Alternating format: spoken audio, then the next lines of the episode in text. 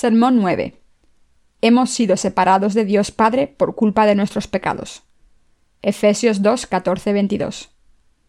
Porque Él es nuestra paz, que de ambos pueblos hizo uno, derribando la pared intermedia de separación, aboliendo en su carne las enemistades, la ley de los mandamientos expresados en ordenanzas, para crear en sí mismo de los dos un solo y nuevo hombre, haciendo la paz, y mediante la cruz reconciliar con Dios a ambos en un solo cuerpo, matando en ella las enemistades. Y vino y anunció las buenas nuevas de paz a vosotros que estabais lejos y a los que estaban cerca. Porque por medio de él, los unos y los otros tenemos entrada por un mismo espíritu al Padre.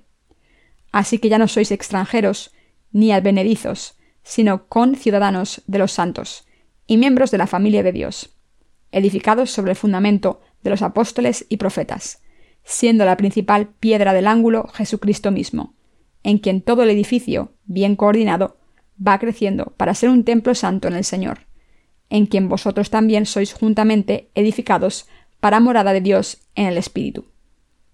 Jesús es nuestro Salvador y Rey de paz. Cuando todos los seres humanos se habían convertido en enemigos de Dios por culpa de sus pecados, Jesús, el Hijo de Dios, vino al mundo encarnado en un hombre y cargó con todos los pecados del mundo para siempre, al ser bautizado por Juan el Bautista en el río Jordán. Por eso Jesús pudo derramar su sangre valiosa en la cruz, levantarse de entre los muertos al tercer día y sentarse a la derecha de Dios Padre como el juez. Jesucristo se ofreció a sí mismo como nuestra propiciación eterna de paz para reconciliarnos con Dios Padre. Para derribar este muro de pecado que nos separaba de Dios y para abolir la enemistad entre Dios y los seres humanos, Jesús se ofreció como nuestra propiciación. Jesús vino al mundo para borrar nuestros pecados que cometemos porque no podemos cumplir los mandamientos de Dios. El Señor cargó con todos nuestros pecados al ser bautizado en su cuerpo entregó su vida al ser crucificado para cumplir el castigo de esos pecados, y así resucitó a nuestras almas con el precio de su propia vida.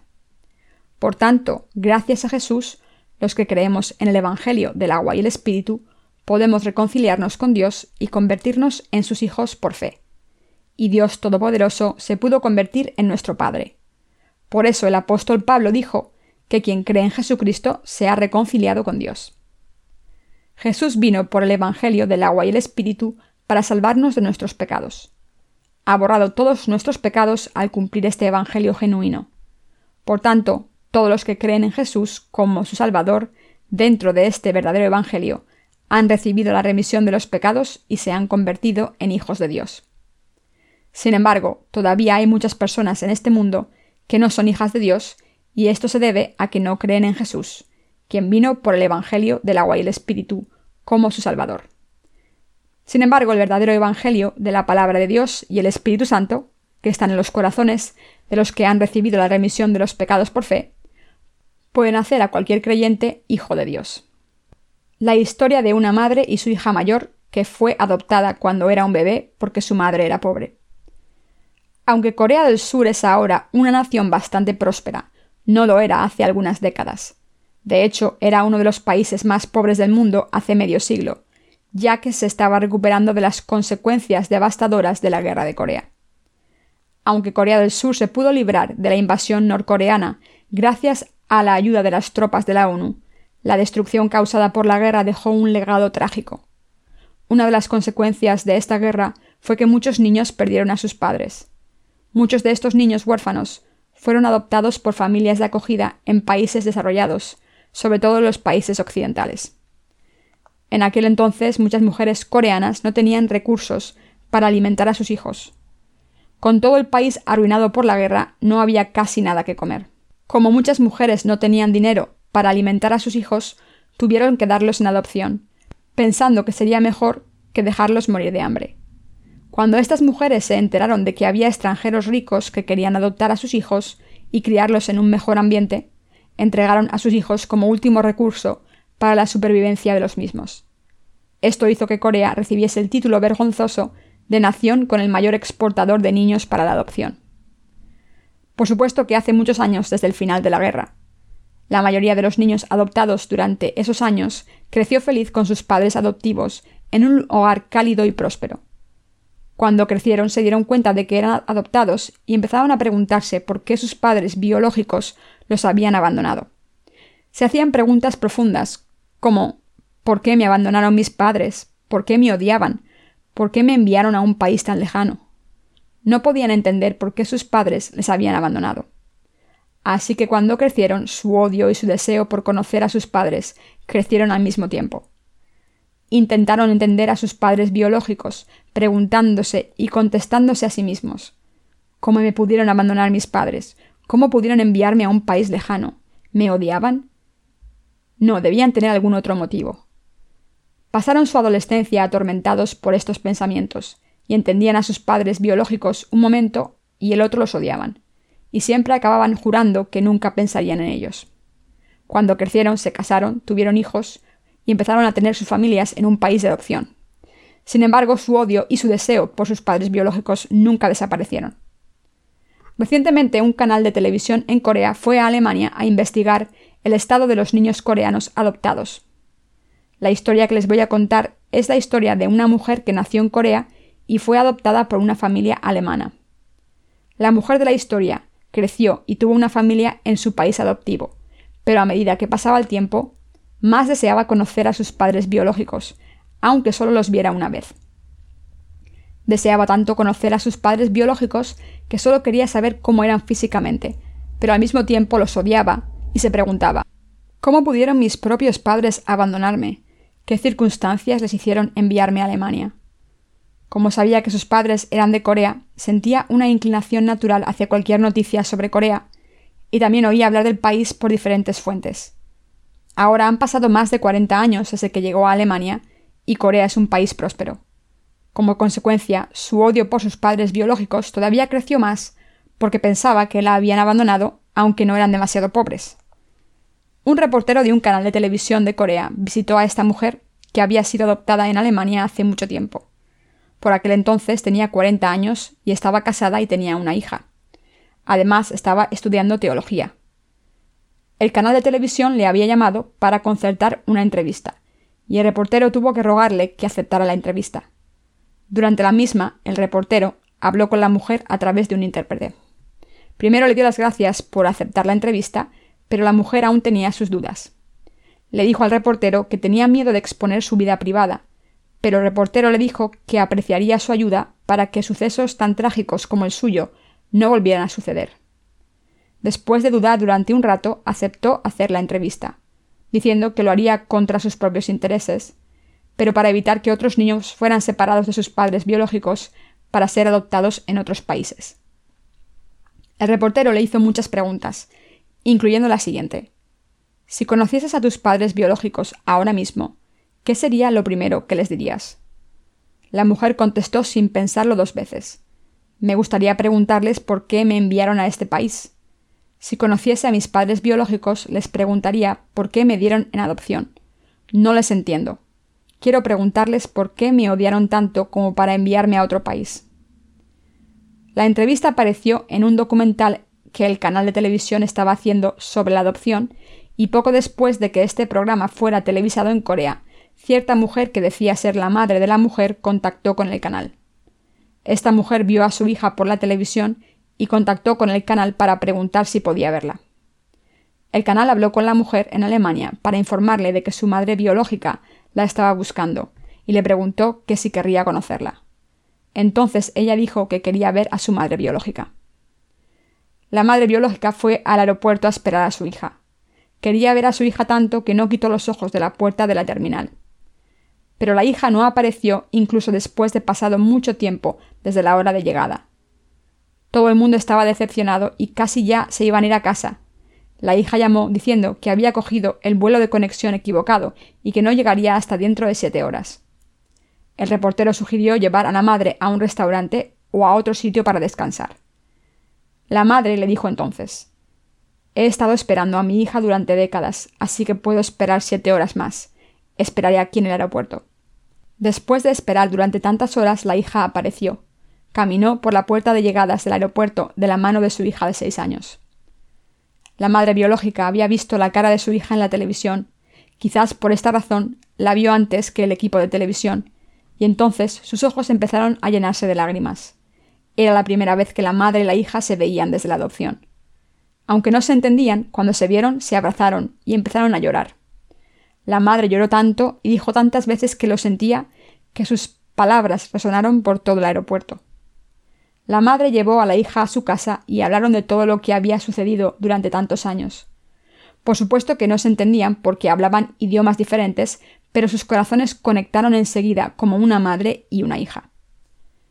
La madre le había puesto un nombre a la hija cuando nació, y la hija conocía este nombre y le contestaba cada vez que lo decía. Así que a pesar de hablar idiomas distintos, tuvieron conversaciones silenciosas, se acariciaron las caras y hablaron con los ojos.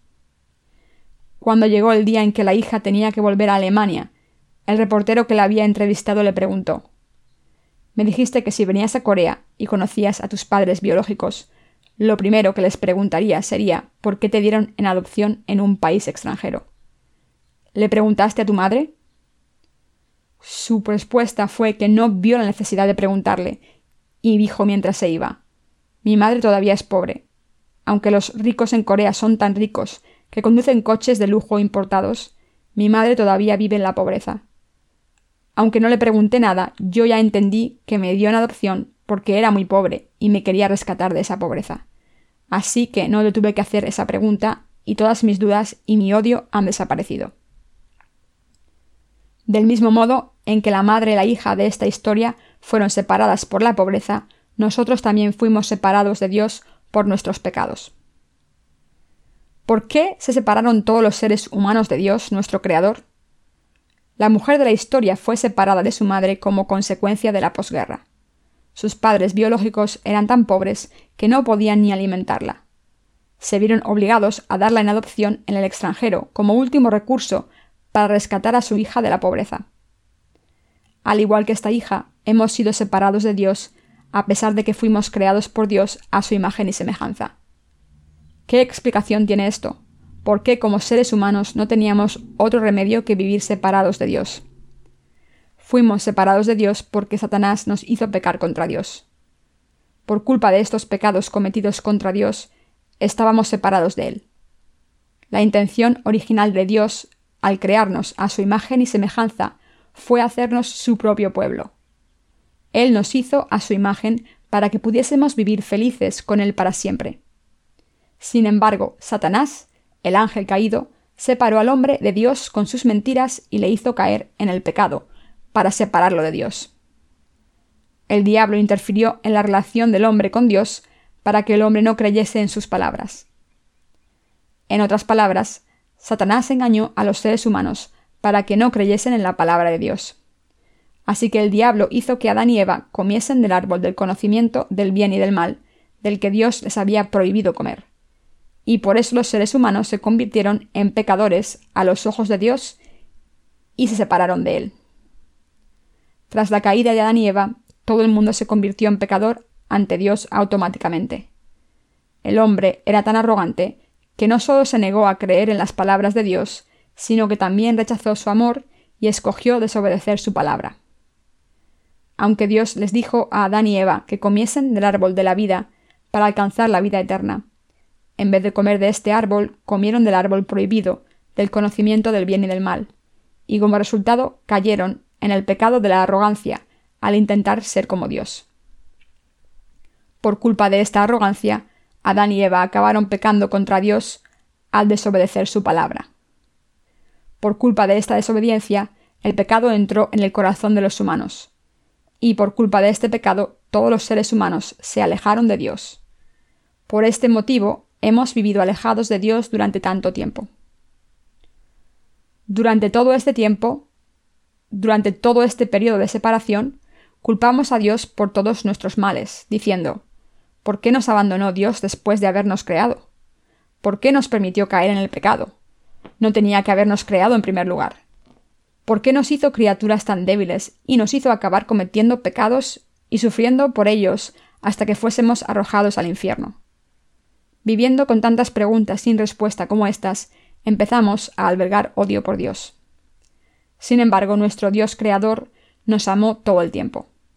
De hecho, Dios nos amó tanto que para restaurarnos envió al mundo a Jesucristo, su único Hijo, encarnado en un hombre. Por el bien de toda la humanidad, incapaz de acercarse a Dios Padre por culpa de sus pecados, el Hijo de Dios fue bautizado, derramó su sangre en la cruz y se levantó de entre los muertos. Así el Señor ha salvado a toda la raza humana de sus pecados y de la condena. En otras palabras, Dios quería recibirnos en sus brazos, y lo ha conseguido gracias al Evangelio del agua y el Espíritu. Antes de creer en Jesús, todos nos preguntábamos por qué Dios nos hizo como somos, y también por qué le odiábamos por eso. Sin embargo, a través del Evangelio del agua y el Espíritu, hemos llegado a conocer el amor de Dios y su deseo por nosotros. Como resultado, no solo hemos podido abandonar nuestro odio por Dios, sino que también hemos podido entender su justicia. Al creer en la justicia de Dios, quien fue enviado a este mundo por Dios Padre, pudimos ser reconciliados con Dios de nuevo, porque la pared del pecado que nos separaba de Él ha sido derribada, del mismo modo en que la barrera del corazón que separaba a la hija adoptiva de su madre también se derribó. La Biblia dice que el Señor vino al mundo para derribar el muro del pecado. Mientras veía el documental del que les he hablado hoy, aprendí una lección espiritual. Me di cuenta aún más de que del mismo modo en que nada puede separar a una madre de su hijo para siempre, nada trivial, ningún malentendido, maldición o pecado puede separarnos de Dios. Ver este documental me recordó a nuestra relación con Dios y empecé a preguntarme la relación entre Dios y los seres humanos debe haber sido así. Aunque Dios ama a los seres humanos y estos le aman a Él, se separaron. La madre no dio adopción a su hija en un país tan lejano como Alemania porque la odiase, sino porque no tenía otra opción. Del mismo modo, había una razón de peso por la que fuimos separados de Dios. Lo que nos hizo separarnos de Dios es el pecado. Dios tenía un gran plan para todos nosotros. No hay otra razón para explicar la separación de Dios. No hay otra razón por la que Dios nos separase de Él. Ni hay ninguna razón por la que odiar a Dios. Él nos amó y nosotros le amamos. Dios nos ama ahora y nosotros a Él, y no hay ningún odio. Podemos entender esto en el pasaje de las Escrituras de hoy. Podemos entender cómo nuestra relación con Dios ha sido restaurada cuando pasamos a Efesios 2, 13, 15. Pero ahora en Cristo Jesús, vosotros que en otro tiempo estabais lejos, habéis sido hechos cercanos por la sangre de Cristo, porque Él es nuestra paz, que de ambos pueblos hizo uno, derribando la pared intermedia de separación, aboliendo en su carne las enemistades, la ley de los mandamientos expresados en ordenanzas. Este pasaje no dice que los seres humanos hubieran hecho algo para acercarse a Dios. Por nosotros y por toda la raza humana, Dios cargó con nuestros pecados al ser bautizado por Juan el Bautista, y derramó su sangre para abolir la ley escrita de los mandamientos expresada en ordenanzas. Para derribar el muro del pecado que nos separaba de Dios, su Hijo Jesús vino al mundo, fue bautizado y derramó su sangre en la cruz, y con este precio de su vida nos ha salvado a todos los seres humanos de nuestros pecados y su condena. Dios nos ha restaurado al sacrificar a su Hijo Jesús. La Biblia dice claramente que Dios nos ama tanto que nos ha salvado y nos ha aceptado en sus brazos. Aquí podemos descubrir que hemos recibido nuestra absoluta salvación a través de la verdad del Evangelio del agua y el Espíritu. La importancia innegable del bautismo de Jesús. ¿Qué ocurriría si no hubiese agua en el mundo? Imaginen cómo sería el mundo. Hace poco tiempo estuve en una reunión de resurgimiento espiritual en nuestra iglesia hermana en Inchon, y el último día se cortó el agua en la iglesia. Como no había agua corriente en el edificio, los organizadores no pudieron ni lavar los platos. Así que cuando se sirvió el almuerzo, tuvieron que envolver los platos en plástico y poner la comida encima. Cuando organizamos reuniones de resurgimiento espiritual, solemos comer en la iglesia durante varios días hasta el final de la reunión. Cuando la última reunión es por la noche, todo el mundo regresa a casa la mañana siguiente. Pero en esta ocasión tuve que pedirle a todo el mundo que volviese a su casa esa noche. Así que me di cuenta una vez más de lo indispensable que es el agua. Seúl es una ciudad enorme que cuenta con más de 10 millones de habitantes. ¿Qué les ocurriría a estos habitantes si cortaran el suministro de agua durante un solo mes? que la ciudad entera se convertiría en un vertedero. Todos los edificios estarían llenos de suciedad y olería tan mal que la ciudad sería un lugar inhóspito. La importancia del agua es tan obvia, incluso solo por su uso material. Es aún más importante en cuanto a su significado espiritual, ya que la Biblia dice, el bautismo que corresponde a esto ahora nos salva. Primera de Pedro 3:21. Si nuestro Señor no hubiese sido bautizado en este mundo, ¿qué nos hubiese ocurrido a los que creemos en Dios? Que seguiríamos estando sucios. Si nuestro Señor no hubiese sido bautizado cuando vino al mundo, es decir, si no hubiese limpiado nuestros pecados, no podríamos haber creído en Dios. Y aunque creyésemos, sería en vano, porque nos habríamos dado cuenta de que Dios no podía borrar nuestros pecados. Si Jesús no hubiese aceptado todos nuestros pecados al ser bautizado, no podría haber borrado los pecados de nuestros corazones. Por tanto, el agua del bautismo de Jesús es el agua de vida que ha borrado todos nuestros pecados. Está escrito en la primera de Pedro 3:21.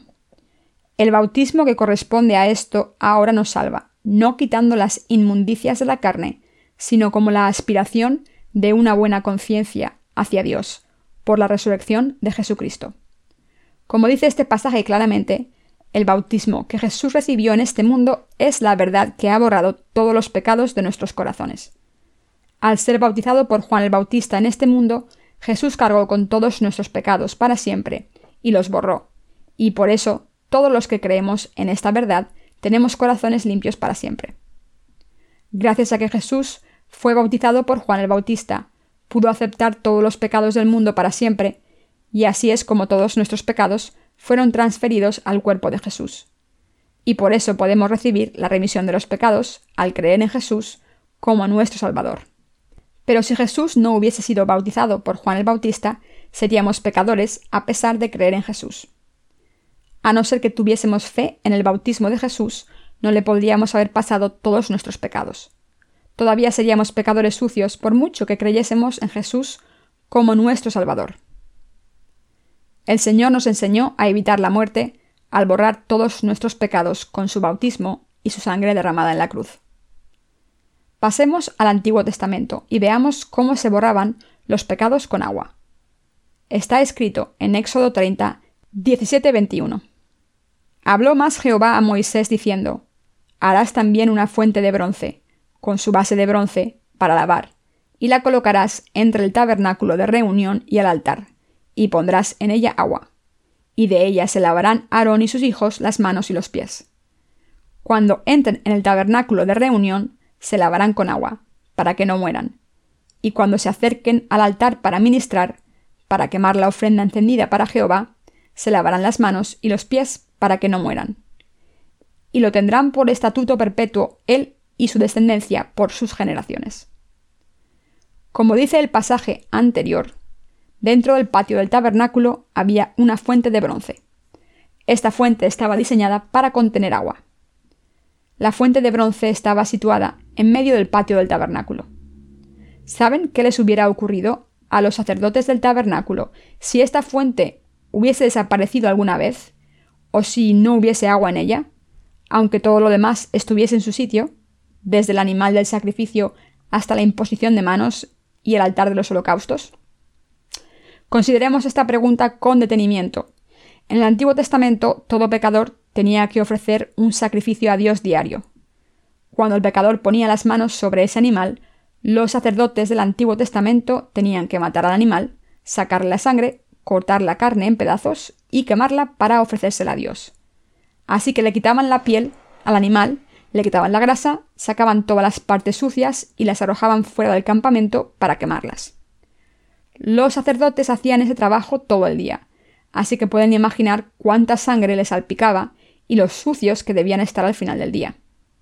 Si el tabernáculo no hubiese tenido agua en la fuente de bronce, habría sido imposible que los sacerdotes se lavaran.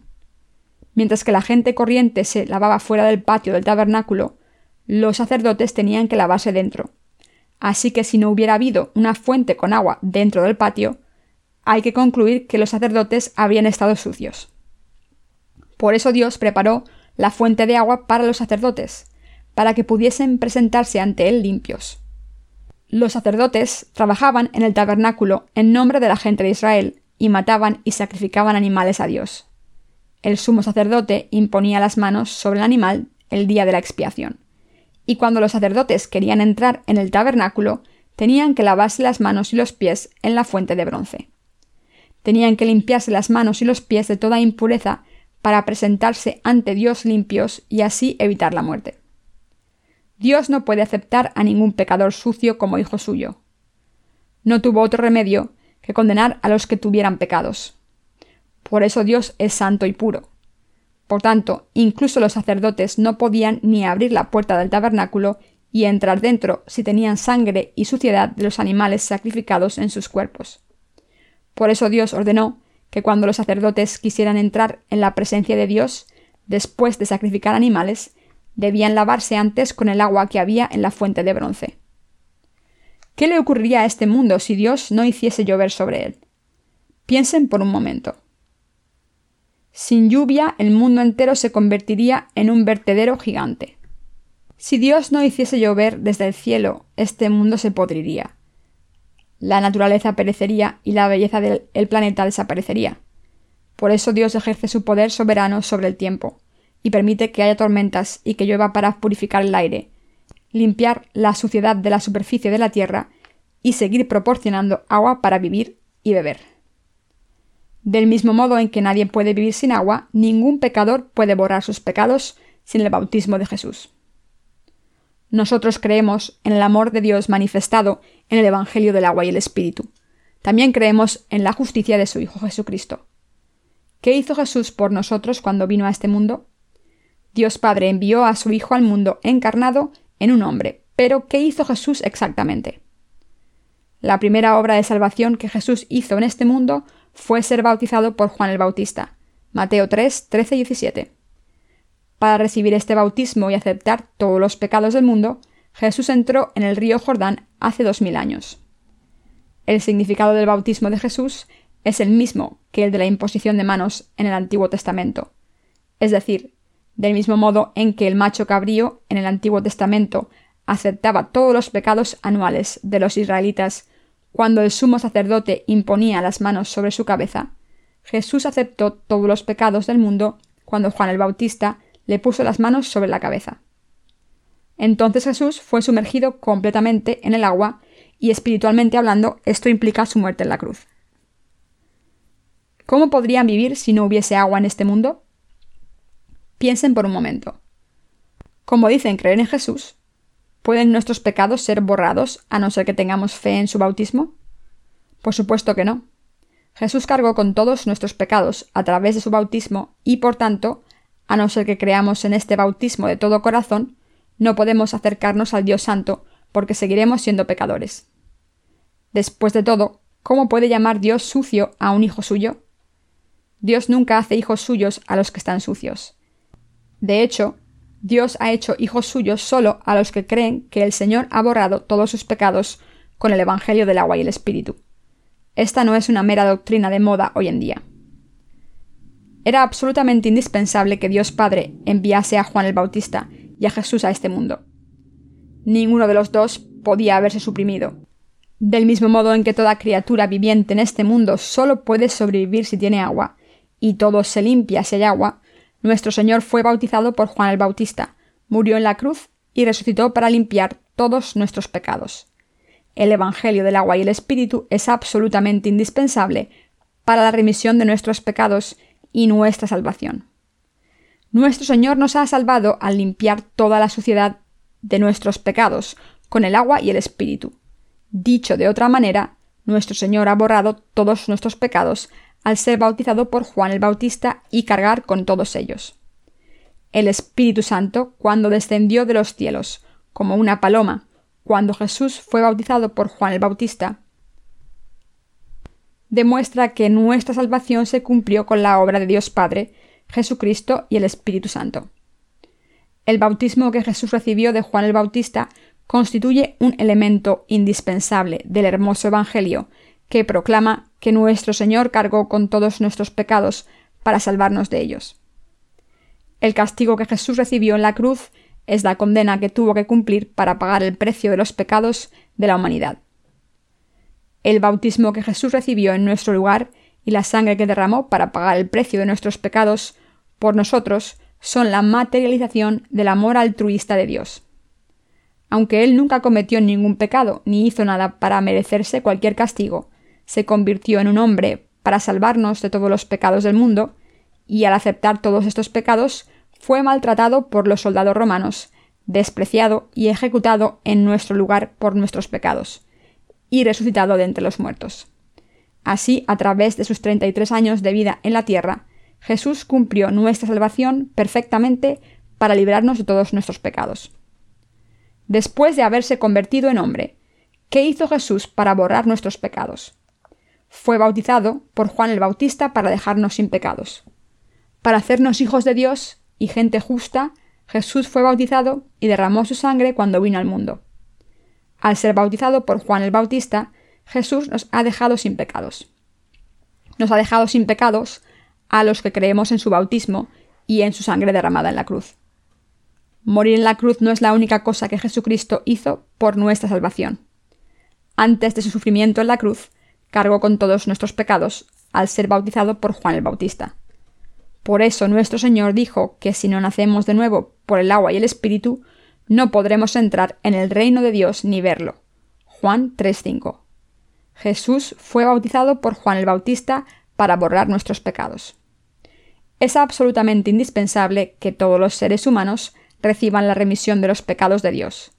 Y para que Dios nos dé esta remisión de los pecados a toda la humanidad, era absolutamente necesario que Jesús fuese bautizado por Juan el Bautista y crucificado en la cruz.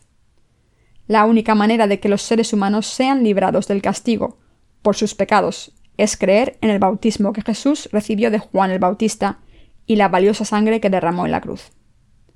El apóstol Pablo dijo que el precio del pecado es la muerte. Romanos 6:23. Como todos éramos pecadores desde el día en que nacemos, teníamos que pagar el precio de nuestros pecados con nuestras propias vidas. Por tanto, para salvarnos de esta muerte certera y darnos una vida nueva, Jesús cargó con los pecados de la raza humana en su cuerpo a través de su bautismo, y entregó su vida por nosotros al derramar su sangre en la cruz. En resumen, Jesucristo nos ha salvado de todos nuestros pecados al redimirnos con su sangre y su vida. Jesús hizo estas cosas por nosotros porque es nuestro Salvador. La madre de la que les he hablado no tuvo otro remedio que entregar a su hija en adopción para salvarla de la pobreza. De la misma manera nosotros no tuvimos otro remedio que separarnos de Dios porque habíamos caído en la tentación de Satanás y habíamos pecado contra Dios. Por culpa de nuestros pecados era inevitable separarnos de Dios. Sin embargo, nuestro Señor no nos dejó solos, sino que vino al mundo para salvarnos. Dios Padre envió a su único Hijo al mundo, le hizo ser bautizado para aceptar todos los pecados del mundo, y con el agua del bautismo de su Hijo limpió a todos los pecadores. En otras palabras, Dios nos ha restaurado a los pecadores para ser hijos suyos a través del Evangelio del agua y el Espíritu. El agua no tiene precio. Sin agua nadie puede sobrevivir. Del mismo modo en que el agua es indispensable para nuestras vidas físicas, el bautismo de Jesucristo también es indispensable para todo nacido de nuevo deben darse cuenta de que aunque hayan nacido de nuevo, deben seguir creyendo en el bautismo de Jesucristo, o de lo contrario volverán a ensuciarse y separarse de Dios. Aunque todos estábamos destinados a morir por nuestros pecados, Jesucristo vino al mundo como nuestro Salvador y ha salvado a los pecadores como nosotros a través del agua de su bautismo y la sangre derramada en la cruz. Por eso no hay nada que debamos hacer por nuestra cuenta para alcanzar nuestra salvación. Todo lo que tenemos que hacer es creer en la obra de salvación que Jesús hizo en este mundo para librar a todos los pecadores. Al ser bautizado y morir en la cruz en nuestro lugar, Jesús fue resucitado de entre los muertos. De hecho, Jesucristo está sentado a la derecha de Dios Padre y nos está ofreciendo el don de la salvación a los que creemos en Él y aceptamos el Evangelio del agua y el Espíritu en el corazón. Así el Señor nos ha ofrecido el don de la remisión de los pecados a los que creemos en el Evangelio del agua y el Espíritu. El Evangelio del agua y el Espíritu proclama que Jesús cargó con todos los pecados de los seres humanos al ser bautizado en este mundo, y no hay palabras suficientes para expresar lo agradecido que estoy porque Jesús nos ha dado este verdadero Evangelio. ¿Y ustedes? ¿Creen en el bautismo de Jesús mediante el que cargó con todos los pecados de sus vidas? Jesús es su Salvador y por eso hizo esto por ustedes. El reportaje del que les he hablado me conmovió tanto que casi lloré. Hay un proverbio inglés que dice que la sangre es más espesa que el agua, y significa que la familia es el vínculo más fuerte que hay. Pero el amor de salvación que Jesús nos ha dado, al salvarnos mediante su bautismo y su sangre, es más fuerte que cualquier vínculo familiar. Aunque no teníamos más remedio que ser separados de Dios en el pasado, como Dios nos ha dado la mayor salvación en este mundo, ahora hemos sido reconciliados con Dios. Jesús ha borrado todos nuestros pecados al ser bautizado voluntariamente, y ha derribado el muro de separación entre Dios y nosotros al ser crucificado y condenado por nuestros pecados en nuestro lugar. Por tanto, todos los que creen en esta verdad han sido restaurados en su relación con Dios como hijos suyos. Gracias al Evangelio del agua y la sangre de Jesús, la relación del hombre con Dios ha sido restaurada. Nuestro Señor nos ha restaurado en nuestra condición original. Cuando caminábamos con Dios en el jardín del Edén como criaturas hechas a su imagen. De hecho, aunque el amor entre un padre y un hijo es grande, el amor de nuestro Dios por nosotros es mucho mayor y ni siquiera puede compararse. Aunque una madre puede llegar a morir por su hijo, no puede salvar al hijo de todos sus pecados. Por el contrario, Dios, nuestro Padre, Creador, nos ha salvado mediante la imposición de manos al entregar su vida por nosotros. Como el Señor nos ha salvado de esta manera, hemos nacido de nuevo gracias al Evangelio del agua y el Espíritu. Dios es amor y es nuestro Salvador. El bautismo de Jesús es absolutamente importante para toda la raza humana. Sin agua no podemos sobrevivir en este mundo. El bautismo de Jesús y su muerte en la cruz son igual de indispensables para nuestra salvación, ya que si Jesús no hubiese sido bautizado, no podríamos estar sin pecados, aunque hubiese muerto en la cruz. Pero afortunadamente Jesús fue bautizado por nosotros, así que aunque todos tenemos muchos errores, como creemos en el agua de Jesucristo y su sangre derramada en la cruz, podemos acercarnos a Dios para orarle y alabarle. Aunque nuestra carne esté llena de fallos, nuestros corazones están completamente limpios ahora y por tanto podemos alabar a Dios y adorarle como hijos suyos. Todo esto es posible porque nuestro Señor nos ha salvado perfectamente a través de su agua y sangre. Sin embargo, hay muchos cristianos en este mundo que creen solamente en la sangre de Jesús. Estos cristianos confusos piensan que no serán condenados si creen solamente en la sangre de Jesús. Pero si una persona cree solo en la sangre de Jesús, esto significa que los pecados de esta persona siguen intactos en su corazón. Del mismo modo en que el mundo estaría sucio sin agua, nuestros pecados seguirían intactos en nuestros corazones si Jesús no hubiese sido bautizado. Nuestros corazones están sin pecados solo si creemos tanto en el bautismo de Jesús como en su sangre derramada en la cruz. Si no creemos en ambos elementos de salvación, nuestros corazones seguirán teniendo pecados, aunque creamos en Jesús fervientemente. ¿Y qué hay de ustedes? ¿También creen que Jesús fue bautizado por ustedes? ¿Creen en el Evangelio del agua y el Espíritu que proclama que Jesús fue bautizado para borrar nuestros pecados? ¿Creen que están sin pecados al confiar en el bautismo de Jesús y su sangre derramada en la cruz y que han sido salvados completamente del castigo por sus pecados? De hecho, nuestra salvación no se ha alcanzado por nuestras propias obras, sino que se alcanzó al creer en el bautismo de Jesús y su sangre derramada en la cruz, y por esta fe hemos podido encontrar a Dios y convertirnos en hijos suyos. Le doy todas las gracias a Dios.